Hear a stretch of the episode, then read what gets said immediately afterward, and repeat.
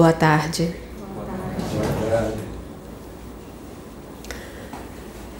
Primeiramente, eu queria agradecer a presença de todos que hoje vieram aqui participar da nossa reunião, participar do nosso trabalho. É... Eu estou um pouquinho nervosa porque o que eu vou falar hoje não é muito do, do costume né, do que eu estudo, mas é, foi um vídeo que eu vi no YouTube recentemente, que é da professora Lúcia Helena Galvão.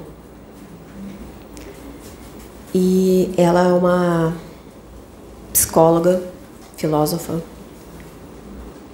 uma mulher muito inteligente, né? E que compartilha é, conosco esse conhecimento que ela tem, que é, foi adquirido com muito tempo, de anos né, de estudo. E eu fiquei pensando, é, faço ou não faço essa palestra, né? Será que eu sou capaz de fazer essa palestra? Mas eu estudei, eu espero que eu possa retratar um pouquinho do que ela trouxe. É, foi um vídeo que ela faz um resumo de um livro que é O Espelho da Alma Simples, de Margaret Porente. É, e quem é essa mulher, né? Gente, eu tô com um caderninho porque a minha mente não é tão boa assim de gravar. Quem é essa mulher? Né? Essa mulher, ela nasceu entre 1250 e ela morreu em 1310, na época da Inquisição. Ela escreveu esse livro e por causa dele ela foi condenada à morte, né? Pela Inquisição, no caso a igreja da época católica, que não conseguia compreender aquilo que era diferente. É, ela trouxe nesse livro a, a, a explicação sobre o, o, separativismo, né? E explicando que enquanto estamos separados né, da fonte, a gente não consegue é, chegar à essência que é a união junto com a unidade maior que é a essência de Deus. É... Desculpa, tá um nervosismo. Eu vou falar um pouquinho aqui sobre ela. Como eu falei, o nome dela era Margaret Porente. Tá? Ela nasceu entre 1250 a 1310. Ela foi uma beguiná, uma beguina, desculpa. É, ela foi uma mística, né?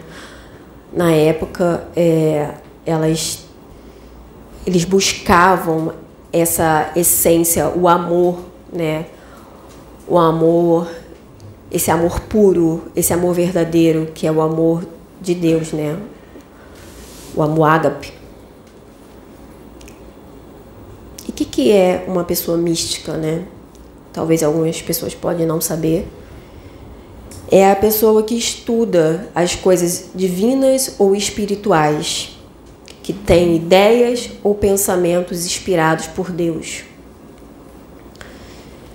E ela era essa mulher, né?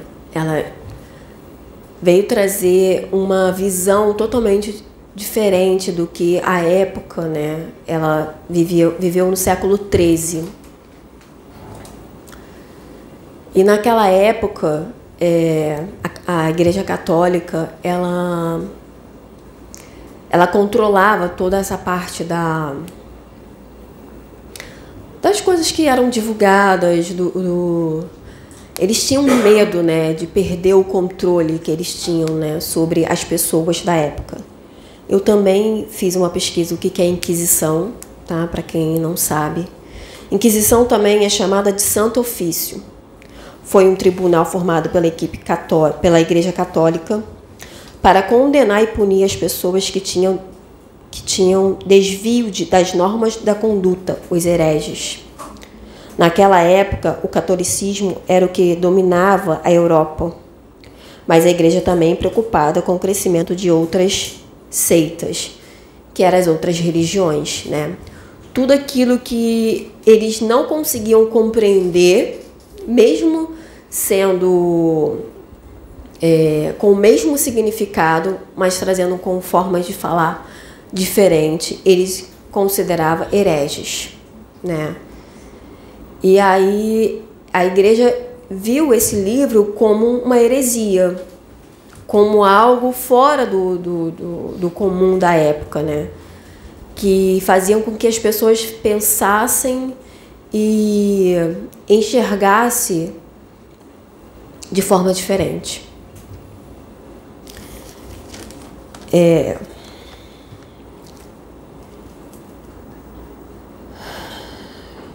e acabou que Margaret acabou sendo realmente condenada e a fogueira.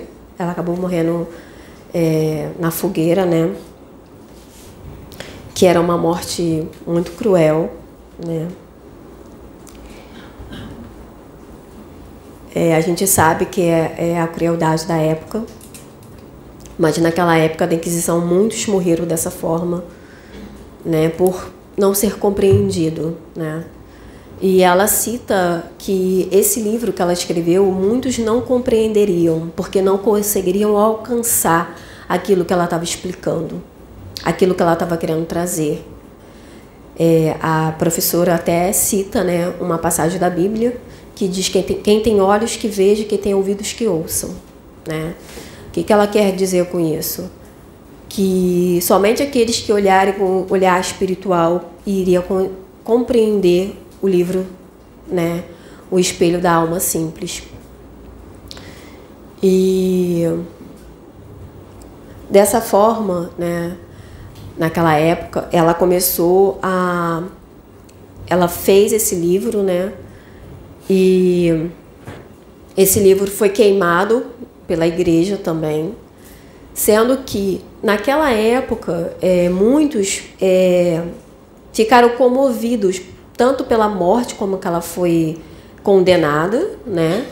E também pela ficar apaixonados pela, pelo conhecimento que ela estava é, é, oferecendo naquele livro e guardaram é, o livro mesmo tendo o risco de também ter o mesmo destino que ela, né? E aí ela nesse período, né, que tinha os bispos na época, o, o que comandava ali a, a Igreja Católica, eles ficaram realmente muito incomodados porque eles sabiam que, que aquele conhecimento, né, é, iam despertar muito, muitas almas, muitos pensamentos. E aí ela cita a igreja como a pequena igreja, né? É, a igreja grande, a pequena igreja, né? E o espírito livre. A pequena igreja, ela cita, ela fala que a pequena igreja é aquela que perdeu a essência, né? que não consegue enxergar a essência do divino, do nosso Pai, do nosso Criador. Né? E tem a, a grande igreja, que é, a, no caso, a humanidade que busca né, essa libertação, e o espírito livre, que é Deus. Né? Porque Deus é um espírito livre, ele está em todos os as coisas em todos os momentos, ele é uno, né? Uno presente. Ele é uma unidade. E aí ela explica, né? Essa essência, a morte da, da, do, da alma, do espírito. O que, que ela quer dizer com isso? Ela fala que quando entendemos que nada disso aqui é realmente é, importante, né? Que todo esse esse egoísmo, esse ego que a gente possui, ele não tem tanta é, validade, ele não tem tanta importância, né? Mas quando a gente começa a compreender que o amor, né, o amor ágape, o amor divino, esse êxtase, né, que é, que é o verdadeiro amor de Deus, ele vale a gente largar mão de tudo isso que a gente tem, a gente encontra a verdadeira felicidade. E ela traz isso, né, nesse nesse livro que é a Eu até peguei uma parte aqui que é a experiência religiosa relatada fala de um de um de um amor, né? Sem objeto. O que é um amor sem objeto? Eu não estou direcionando o amor para algo, algo material, mas sim para o amor puro, que está disposto a perceber, a perder e nunca seguro de possuir. Desculpa, tá, gente? Estou um pouco nervosa ainda. É... Sem o objeto sempre disposto a perder e nunca seguro de possuir. Amor a nada. Então quer dizer o quê? Eu não tenho amor ao meu carro, eu não tenho amor à minha casa, eu não tenho amor a, a as coisas materiais. O meu amor é puro é um amor incondicional. Porque quando a gente ama, a gente está é, preso a casa, a carro, é, a gente perde aquilo ali, parece que a gente perde uma parte de nós, né? Mas será que aquilo ali realmente foi é, é nosso ou está naquele momento sendo nosso? Então, é, quando começamos a compreender exatamente isso, que é um amor que a gente não tem medo de perder, porque ele não é material, a gente começa a compreender realmente o que é o amor de Deus. Ela dá um exemplo sobre duas unidades escolar. Vou trazer esse exemplo para que vocês possam entender. Deus é o é o, é o proprietário dessas duas unidades escolar. a escola A, a escola B. E aí é, existe um aluno que ele é muito bom, ele tira nota boa, só que aí ele está na escola A. E acontece alguma coisa que ele precisa ir para a escola B. As duas escolas pertencem a Deus. Só que o professor, o diretor daquela escola A fica triste porque está perdendo um aluno bom. E o professor da escola B está ficando feliz porque ele está ganhando um aluno bom. Só que isso para Deus é irrelevante, porque o que importa para Deus é que o aluno ele continue caminhando, ele continue é, é, evoluindo, crescendo, para que ele possa voltar para a sua essência. Então, para Deus, aquilo ali é irrelevante. Se ele está na escola A ou na escola B, as duas escolas são dele. Se você vai escolher o caminho A ou o caminho B, ele não se importa com isso. Se você vai acertar ou vai errar, ele também não se importa. O, o que ele enxerga numa amplitude muito é, mais ampla né, do que a gente possa compreender é que se você realmente está caminhando em direção à evolução, ou se você está estagnado. Deus sempre vai olhar, sempre vai é, desejar a nossa evolução. Então, para ele, independente do caminho, independente da escola, o que ele importa é se você realmente está no processo da evolução, no processo da, da, do crescimento. Isso é importante para Deus. Então, realmente, ele não vai se importar se você está na escola A ou B ou se você está acertando ou se você está errando. Você sempre vai estar tá ali é, tendo a oportunidade de crescer. Então, às vezes a gente fica tão preocupado, né, com, ai, será que eu estou errando? Será que eu estou acertando? Será que eu vou fazer certo? Porque hoje eu tive essa preocupação. Será que eu sou capaz de trazer uma palestra de uma, de uma filósofa, de uma psicóloga, de uma professora, de um resumo de um livro? Eu tive essa preocupação. Então, olha a preocupação fazendo com que eu é, se eu tivesse deixado ela me dominar, ia, me de, ia fazer eu estagnar. Não ia me permitir evoluir. Então a gente tem que ter o cuidado de ter essa percepção. O medo é importante, é, mas a gente não pode deixar com que ele nos paralise, né? Deixar com que a gente não faça o que tem que ser feito por causa do medo. Por isso a importância do discernimento, de entender exatamente qual o caminho que a gente realmente vai né, é, trilhar. Na realidade a gente nem sabe, né? Como foi dito aqui anteriormente, é, a gente precisa caminhar para poder descobrir o caminho. E a gente tem medo disso, de não saber onde está realmente pisando, né? E aí ela traz essa, essa reflexão nesse livro, né? Ela era uma mulher mística, como eu falei, e ela fala sobre essa união da alma, né? Com o perfeito, a união do perfeito, né? E ela fala sobre aniquila, o aniquilamento que é do seu é, do seu eu, né? O eu que eu falo é desse eu egoísta, desse eu que quer possuir tudo, desse eu que que não compreende quando algo dá errado. Ela fala que a gente precisa aniquilar esse eu, né? Essa essa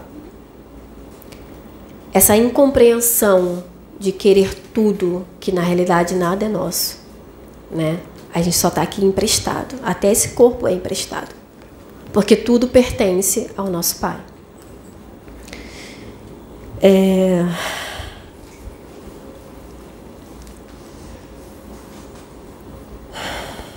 Ela fala assim: a alma simples adquire a mais plena liberdade e o saber mais alto. A alma aniquilada, amorosa de Deus.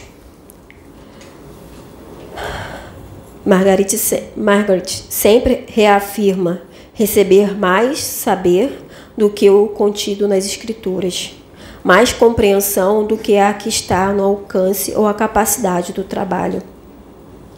Humano de algumas criaturas, a alma sendo nada possui, tudo é, não possui nada. Ver, tudo é e nada ver. Saber tudo e nada saber. Essa alma aniquilada é o que se torna capaz de experimentar a paz de caridade. O que, que ela quer falar aqui? Ela explica que quanto mais a gente acha que sabe, nada sabemos. Quanto mais a gente acha que compreendemos algo, a gente não compreende na amplitude, na, na, na verdadeira essência. Porque hoje a humanidade, ela realmente ela está com muito mais conhecimento é, é, disponível, né? Só que a gente não tem nada na essência, na profundidade. Porque a gente está superficial. A gente está vivenciando, mas a, tudo muito superficial.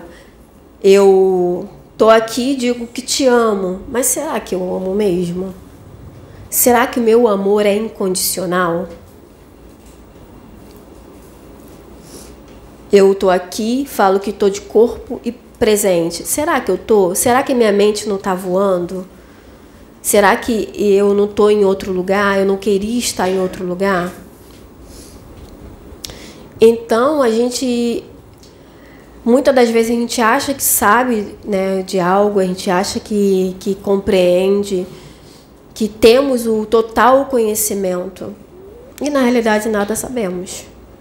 O universo é tão grande, é, as, as experiências, né? Tudo é tão amplo, é infinito, né? A, o aprendizado. Eu posso cair aqui agora, eu vou aprender como eu vou cair na próxima vez. Eu posso viver e chegar a 90, 60, 70 anos e ver que eu não aprendi nada. Ou que o pouco que eu achei que sabia não era nada. Quantas pessoas estão passando por isso hoje? Quantas pessoas estão vivenciando exatamente isso? Chegando à sua idade, a melhor idade, né, como falam, e quando olham lá para trás, enxerga que não vivenciaram, não tiveram as experiências necessárias para poder passar para os seus netos, seus filhos. Enxerga que muitas das vezes perderam muito tempo é, dando mais valor às coisas materiais.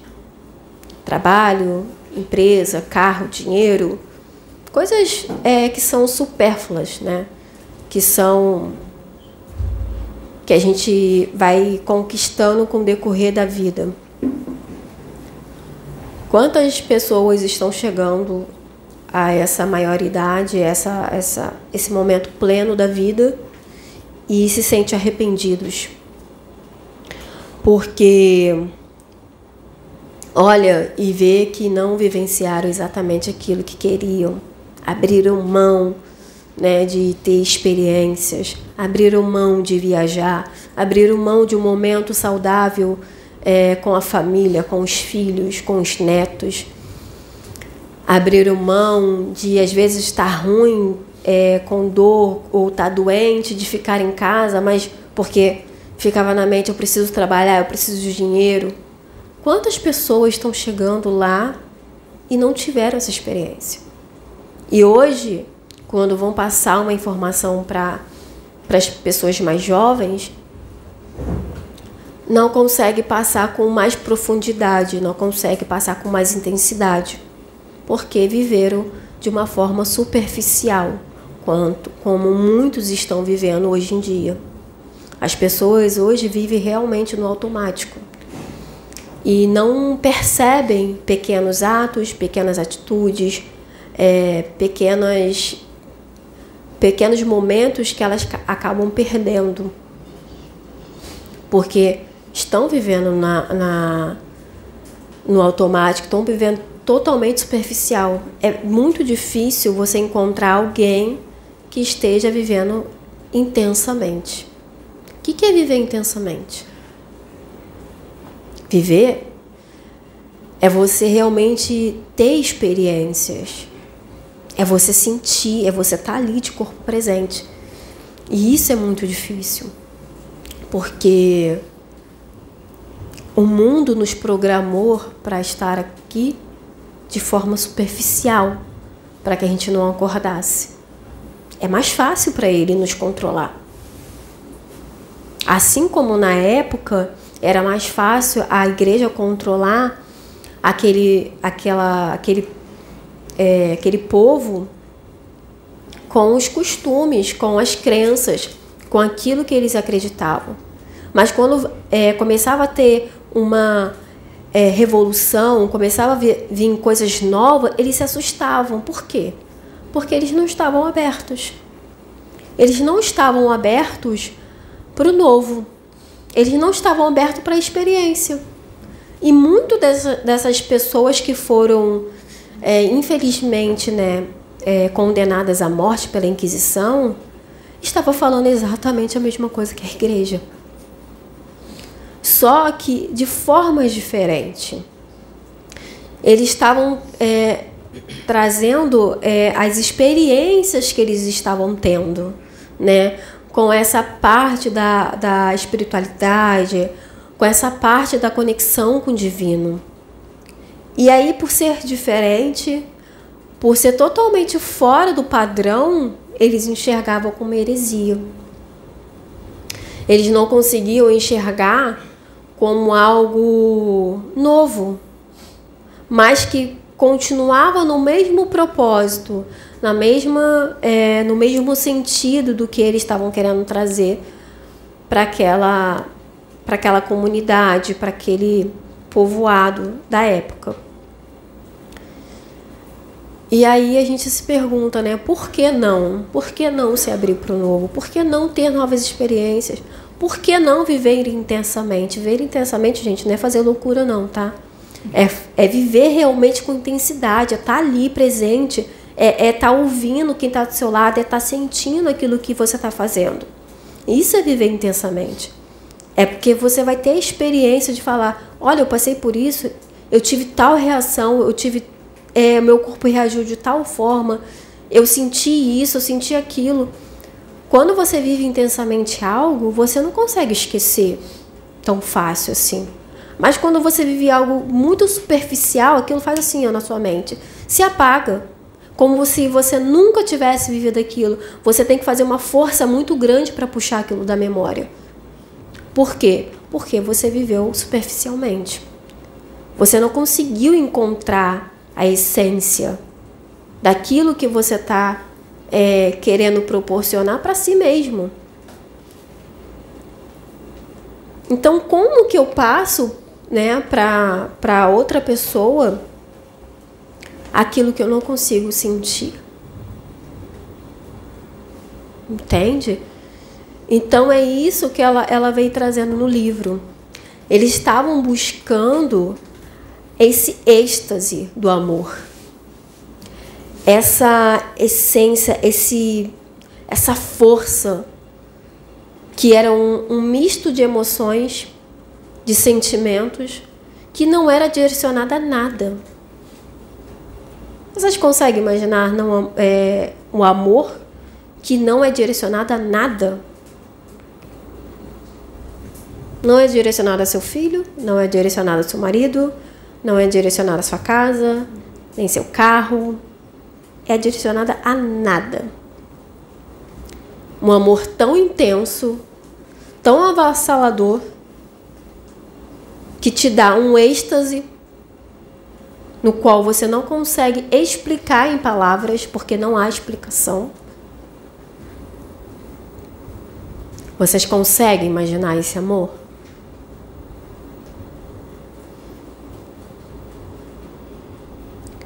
Na sociedade que vivemos hoje,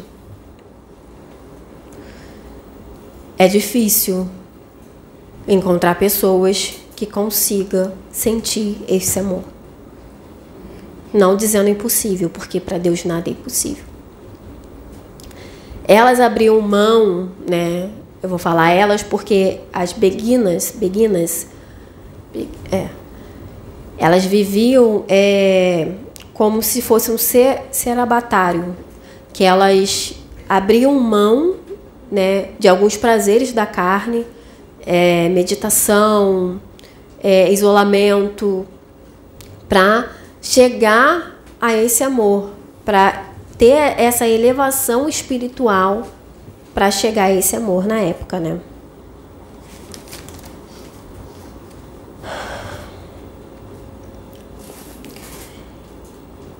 Aí aqui ele fala sobre heresia. Heresia é aquilo que separa o espírito livre é,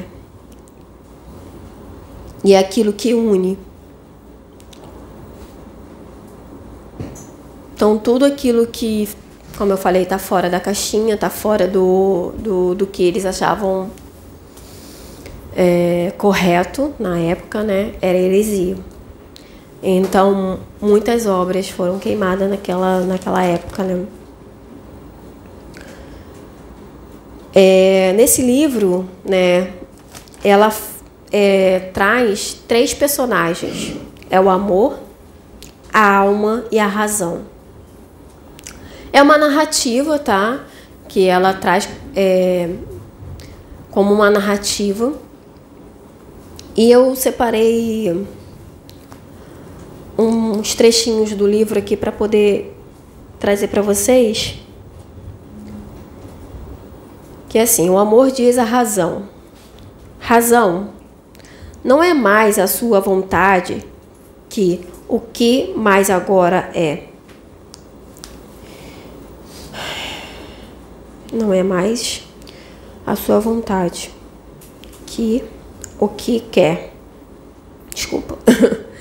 Mas agora é a vontade de Deus que quer nela. Pois essa alma não permanece no amor que a faria querer isso por razão de alguns desejos.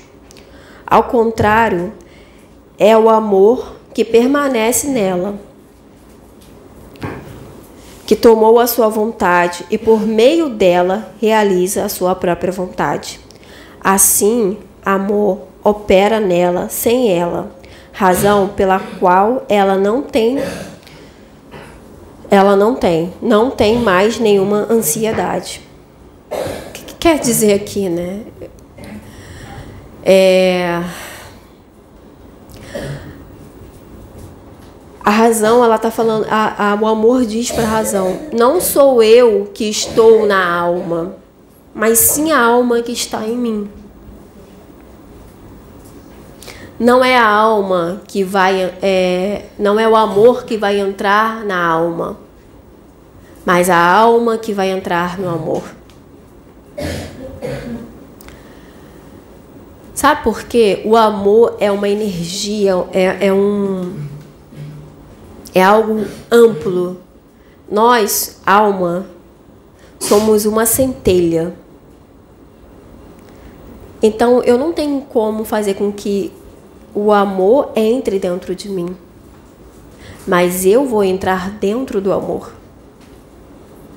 Fazendo isso, eu abro mão total do controle. E assim eu perco a ansiedade.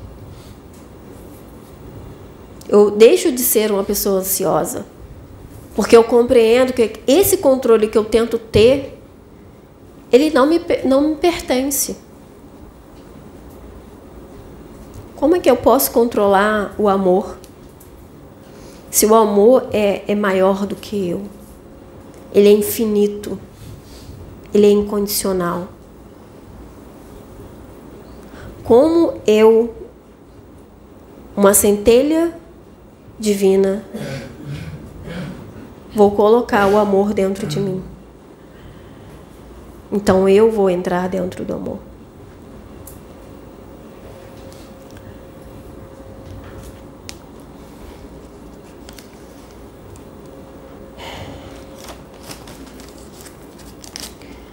Dama amor fala para a alma.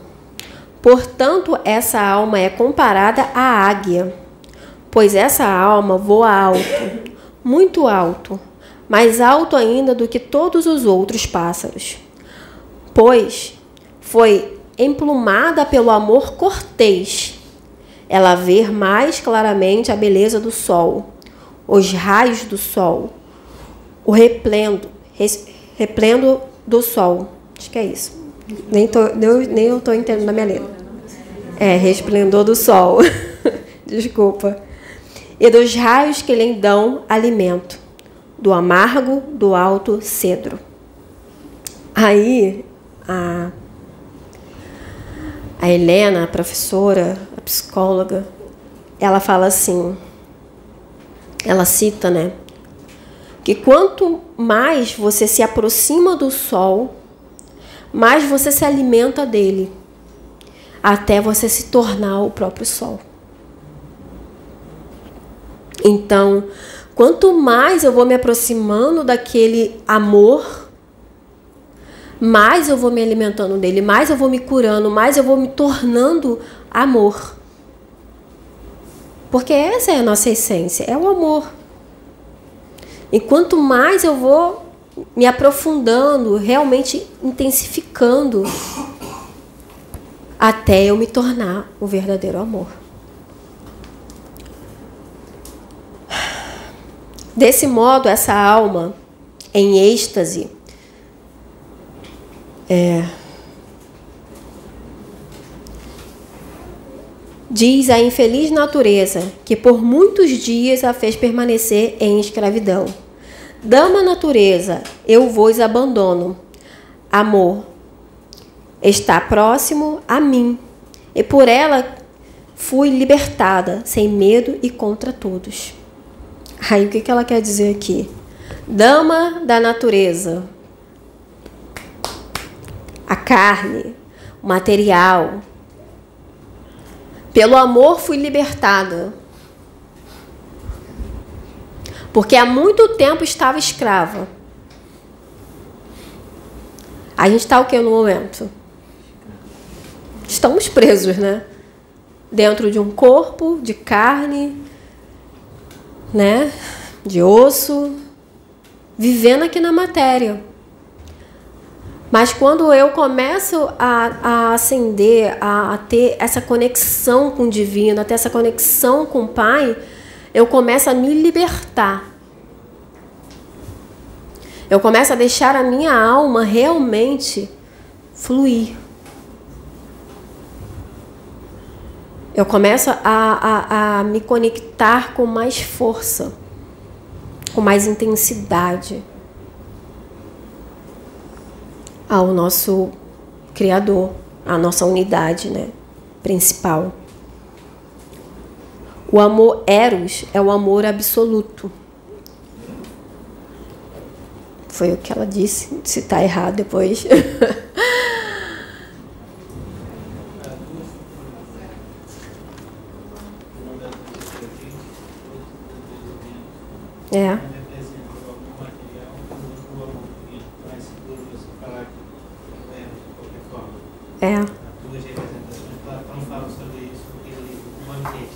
isso com segurança. Você nunca fala aqui. Ele mesmo está falando.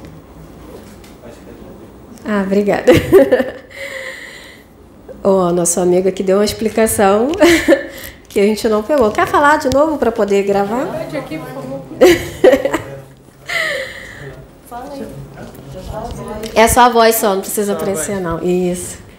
É, Platão, naquele livro O Banquete, ele trata desses dois aspectos do amor, entre o amor divino e o amor material. Né? Seria a o Eros da deusa Afrodite, perdão, e o Eros da deusa Vênus. Então é seguro de qualquer forma você tratá-lo o amor como Eros, sabendo que há essa do Pedro sempre diz aqui, né? O amor terreno é paixão. Sim. Então esse é o Eros da deusa Afrodite, enquanto que no aspecto da deusa Vênus, o Eros como o amor divino. Isso está no banquete de Platão. Então essa dicotomia ela existe, mas ao mesmo tempo passa despercebida. Então você pode falar em Eros, se referindo ao amor divino também. Ah, obrigada. e aí, continuando, depois dessa explicação, o amor volta a falar. Essa alma não teme, não teme as tribulações. Ela não se detém por consolo, nem fica insegura pelas tentações, nem diminuída por nenhuma subtração ela é comum a tudo, pela generosidade da pura caridade, e assim não, pe não pede nada a ninguém, pela nobreza da cortesia da pura bondade com a qual Deus a preencheu. Então aqui ele diz que quando essa alma ela se enche, né, desse amor, ela, ela não sente a necessidade de querer mais nada. Porque ela se sente plena, ela se sente preenchida, ela se sente. Eu, ela não tem necessidade além para esse mundo material. Para ela, o que Deus deu já é o suficiente. Ela consegue vivenciar é, de uma forma intensa, incondicional com o que Deus a, a presenteou, né? Que, que Deus fez com que ela se enchesse da, do amor, né?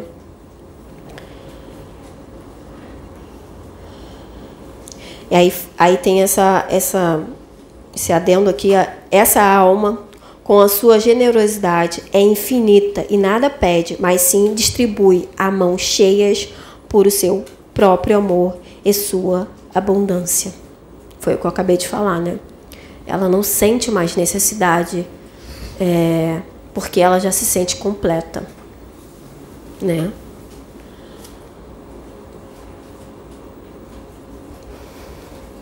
Durante todo o tempo, ela é sóbria, sem tristeza, alegre e sem dissolução. Acho que é isso. Pois nela Deus santificou o seu nome e a trindade divina nela tem seu lar. Entre vós, pequenos, que na verdade no desejo pilais vossos alimentos, desejais ser como essa alma é. Desejais ser como essa alma é. Pois aquele que deseja o menos e não deseja o mais, não é digno do menos, do menor. Bênçãos de Deus, em virtude a sua em virtude da sua covardia, na qual se deixa cair. E assim parece que está sempre faminto.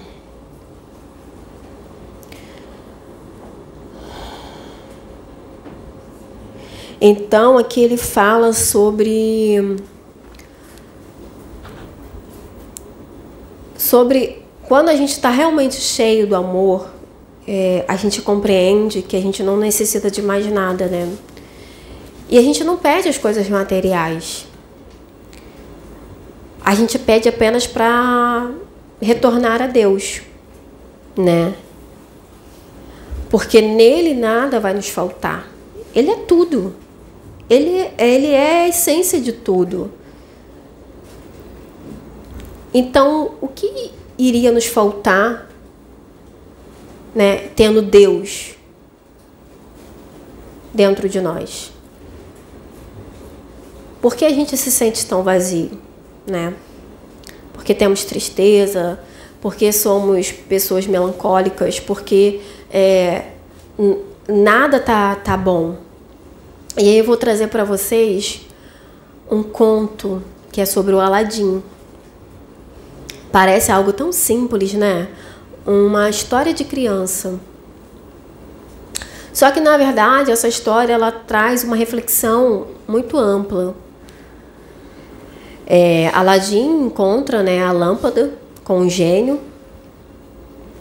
E o gênio diz para Aladim que ele tem direito a três desejos. E Aladim, no decorrer né, da, da solicitação dos seus desejos, mesmo é, conquistando fama, dinheiro, tudo que esse mundo pode nos oferecer, ele percebe que nada daquilo o preenche. Por que será? Por que, que nem toda a abundância do mundo está preenchendo ele?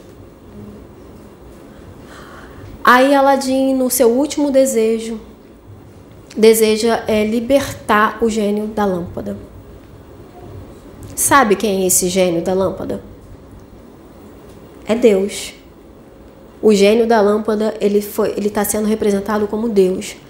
Nós limitamos a presença de Deus, colocando ele dentro da lâmpada. Enquanto Deus, ele está e pode estar e está em todos os lugares. Quando Aladim percebe que, mesmo solicitando todas as riquezas do mundo, isso ainda não iria preenchê-lo. E ele dá conta a, da real é, situação que ele está vive, vivendo ali.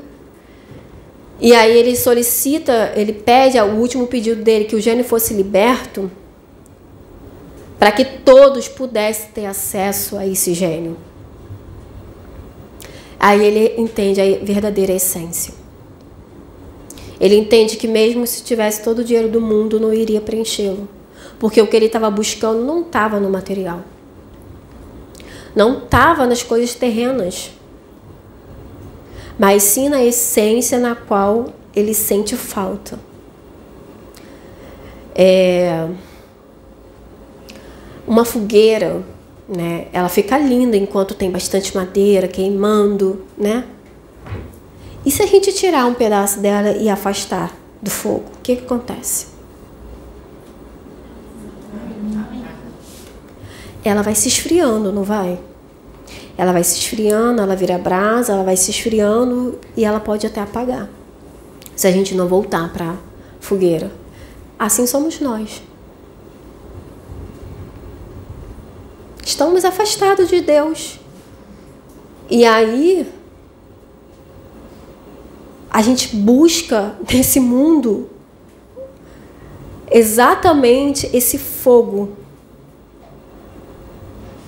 para que ele possa acender novamente a nossa essência. Será que o que eu estou falando aqui é heresia?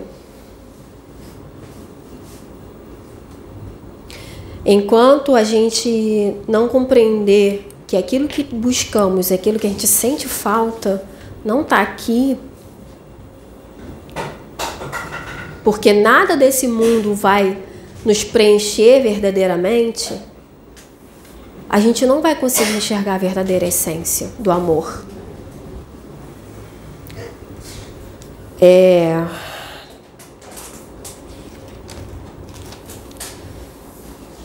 Quando a alma fala para a razão, eu existo desde, desde que Deus existe, desde sempre. E a razão diz: espera lá, alma, você foi criada em algum momento. E a alma responde: tudo aquilo que é criação divina vem com Deus, vem com Ele. Que Deus é Deus. Quer dizer o quê? Eu existo desde que Deus existe.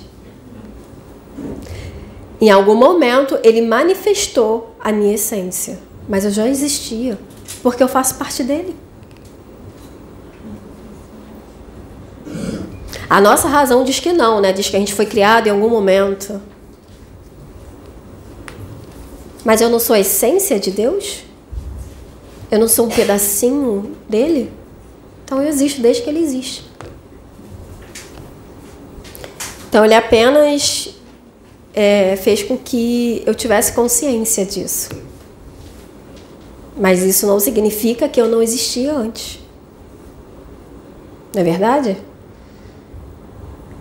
Ele apenas me deu consciência. Ó, oh, você existe, tá? Você tá aí. Vamos viver, vamos é, passar por algumas experiências. Vamos passar por alguns reinos, né? Para você evoluir, né? E depois voltar para mim. Porque esse é o propósito principal. Esse é o propósito principal de Deus. Tirar essa parte que a gente colocou, que a gente criou, que é essa separação. Tirar isso, remover isso. Para que a gente possa voltar para Ele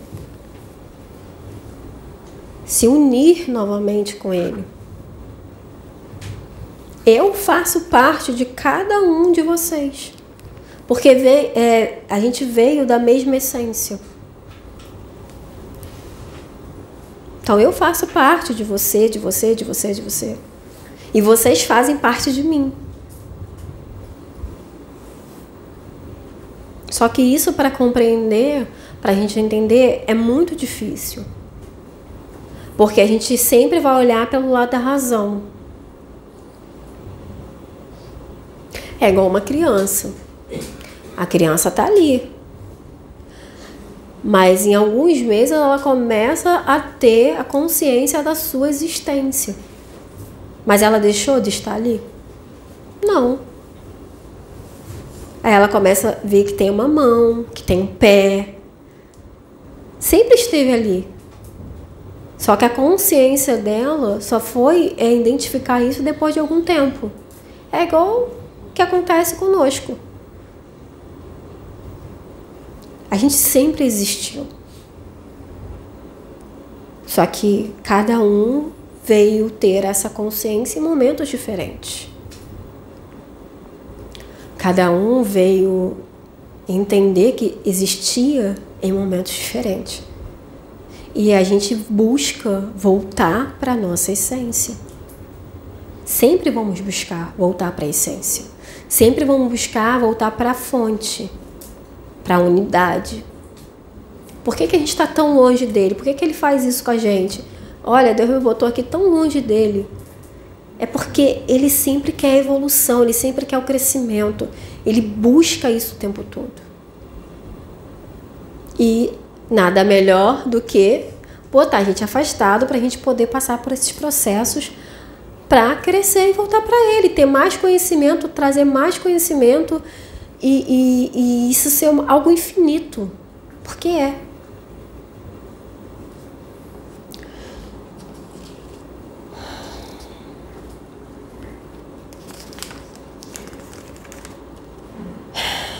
E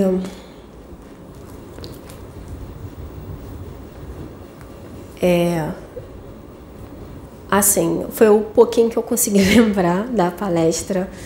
Não foi nenhuma palestra, mas ela estava fazendo esse resumo desse livro. Eu ainda não li o livro em si, mas eu achei tão interessante essa forma com que ela enxerga é, essa busca, né, é, para voltar para Deus, né? Que ela diz também no livro que a gente não precisa de nada para se conectar com Ele, porque a gente já tem Ele dentro da gente, dentro de nós. Abaixa a gente se conectar. E foi uma das coisas que, infelizmente, a igreja não, não concordou, né? Viu isso como heresia e acabou, né, é, é, tendo esse fim trágico. É, eu vou contar uma coisa muito rapidinho aqui, porque meu tempo já está acabando. Algum tempo atrás, algumas semanas atrás, eu tive uma. Nem fui eu que tive, né? Meu marido teve uma visão que eu vivi naquela época de 1200, né? é, nessa parte da Inquisição. Eu era uma curandeira naquela época lá. E meu marido era meu irmão, né, que me ajudava.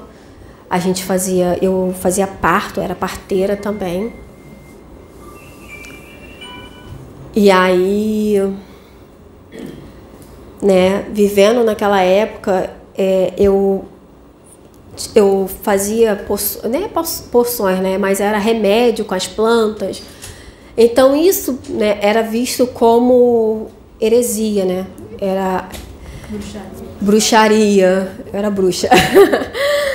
então isso era visto como bruxaria, mas eu também fiz alguns trabalhos na época que eu operava as pessoas, né? Porque para as pessoas não morrerem. Só que naquela época era visto como necromancia, né? Que não podia abrir as pessoas, né? É, mas eu, até onde eu entendi era só com os mortos, mas parece que mesmo sendo com os vivos também era considerado isso. E aí a gente viveu aquilo ali, segundo o que ele trouxe, a gente já trabalhava, né, para o Cristo, né? Mesmo sem saber, mesmo com toda a ignorância da época, eu trabalhava para o amor, para o bem, para a luz.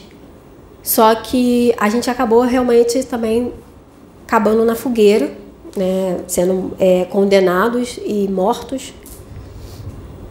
É, ele trouxe um relato que assim me deixou muito chocada, que ele falou que eles não queimavam as pessoas em si, eles botavam brasas para as pessoas serem cozinhadas vivas. E era a maldade da época, né? Isso me chocou muito, porque já você ser queimada já é uma coisa ruim. Imagina você ser cozinhada viva. E aí a gente olha hoje, né? Ah, é tão difícil ser, é, é trazer um novo, é tão difícil a gente é, fazer o trabalho de Cristo, mas, cara, naquela época era pior. Hoje a gente só sofre com, com as palavras, com que os ataques que a gente recebe. Mas imagina naquela época você não ter esse, esse direito de se expressar, de trazer as coisas, né? Você ter que fazer tudo por debaixo dos panos, porque senão você era condenado à morte. Então hoje eu considero o que a gente muitas das vezes acha ruim, tranquilo. Uma maravilha, na realidade. E aí eu me senti um pouco culpada, né? Porque eu falei, caraca, eu acabei levando ele, na época era meu irmão, acabei levando ele para a morte junto comigo, porque eu era bruxa, mas como ele ficava comigo, ele foi levado também, né? E aí foi dito para mim, para mim não me sentir assim, porque era necessário eu eu saber né, da, daquela informação e que o momento certo iria ser revelado para quê, né? Mas enfim, é, a gente sabe que foi feito muita maldade naquela época pela ignorância, né? A gente não, não tá aqui para apontar dedos para ninguém, para falar quem estava certo, quem estava errado. Até mesmo porque era a forma de se pensar, pensar da época, era a forma que eles viam como, é, como lidar com a situação, pela, por eles se sentirem né, ameaçados. Mas é, a gente precisa aprender um pouco né, com o que aconteceu no passado, com o que está acontecendo agora, e olhar que toda essa caminhada né, que a gente vem tentando trazer o novo, né, tentando mostrar que não existe essa, essa desunião, essa separação, ela não é fácil, né? Ela é difícil, mas não é impossível. Muitos morreram na fogueira, muitos é, foram decapitados, muitos, infelizmente, tiveram mortes horríveis, mas nem assim deixaram de fazer o trabalho. Nem assim é, deixaram de se permitir né, buscar o buscar o, o conhecimento. Então hoje a gente tem todo esse conhecimento aí é, disponível e a gente não está sabendo é, usufruir dele, não estamos sabendo absorver. Então vamos deixar um pouquinho esse, essa questão da super, ser superficial de lado e vamos realmente interiorizar é, esse conhecimento.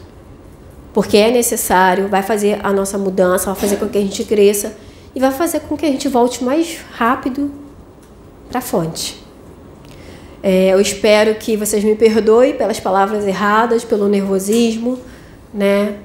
Se teve algo que vocês não compreenderam, eu realmente peço perdão, porque foi uma, um, uma palestra que eu preparei em alguns dias eu não estava me sentindo segura de fazer, mas ainda assim eu falei, eu vou fazer, porque eu tenho que perder esse medo e perder esse medo de achar que eu não sou capaz, né? Por não ter tanto conhecimento. Mas eu espero de, de alguma forma ter ajudado vocês e fazer com que vocês realmente pensem: será que vale a pena tudo isso aqui? toda essa questão material ou se a gente tá, realmente está buscando algo maior. É o reflexão que eu deixo para vocês, tá? Gratidão, muito obrigada. Que a paz esteja Amém.